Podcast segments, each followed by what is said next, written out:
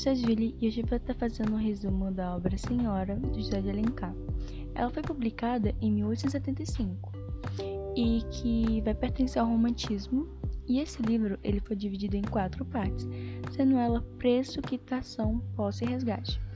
E tem como tema central o casamento por interesse. Ao decorrer, tu vai entender por que, que a obra tem isso como foco.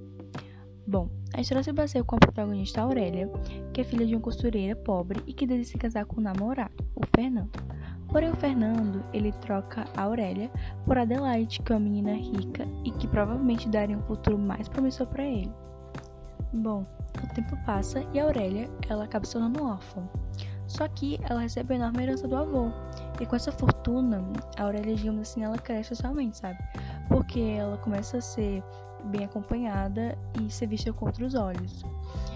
E com isso, ela acaba sendo cobiçada por outras pessoas, tipo, pessoas com interesse, sabe, nela e principalmente na sua fortuna.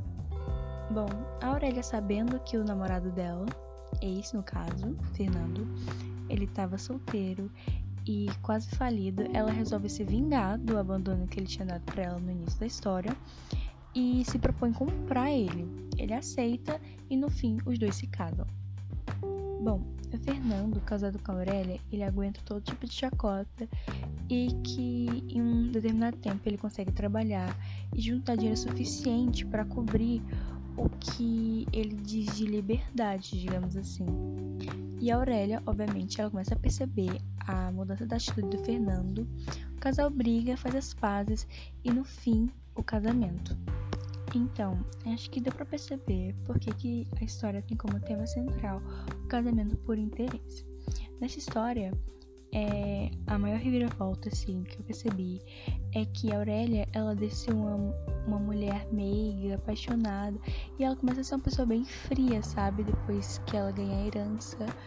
E o Fernando, ele é totalmente oposto. Tipo, ele começa a história sendo um cara interesseiro que trocou a Aurélia, que era uma menina pobre por Adelaide, que era uma menina rica e que no fim de tudo ele acaba sendo um trabalhador.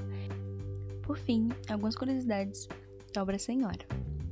É, a obra é narrada em terceira pessoa por um narrador observador e o romance ele é rico em detalhes cenográficos e descrições psicológicas dos personagens. Então, esse foi meu resumo. Espero vocês tenham gostado e entendido. Obrigada.